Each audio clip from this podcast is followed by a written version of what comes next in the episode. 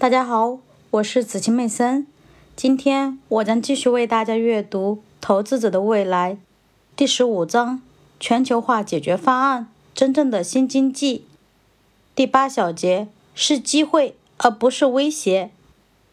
我们必须把这些发生在全球经济中的变化看作是机会而不是威胁。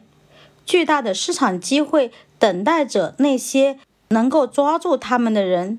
发展中国家对基础设施、健康、教育、金融服务、管理和技术等专门知识的需求是巨大的，而且正在不断增长。正如托马斯·弗里德曼在去邦加罗尔旅行过一次后了解到的那样：“旧的不去，新的不来。”弗里德曼访问了一个称作“七天二十四小时顾客”的公司。他看到年轻的印度人回答电话，提供计算机技术支持，并且销售信用卡。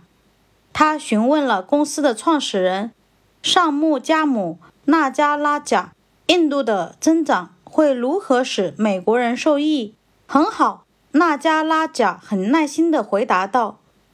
环顾这间办公室，所有的计算机来自康柏公司，基本的软件来自微软公司。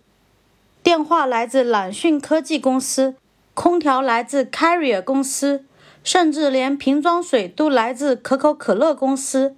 因为在印度，当人们想喝水时，他们希望找到一个信得过的品牌。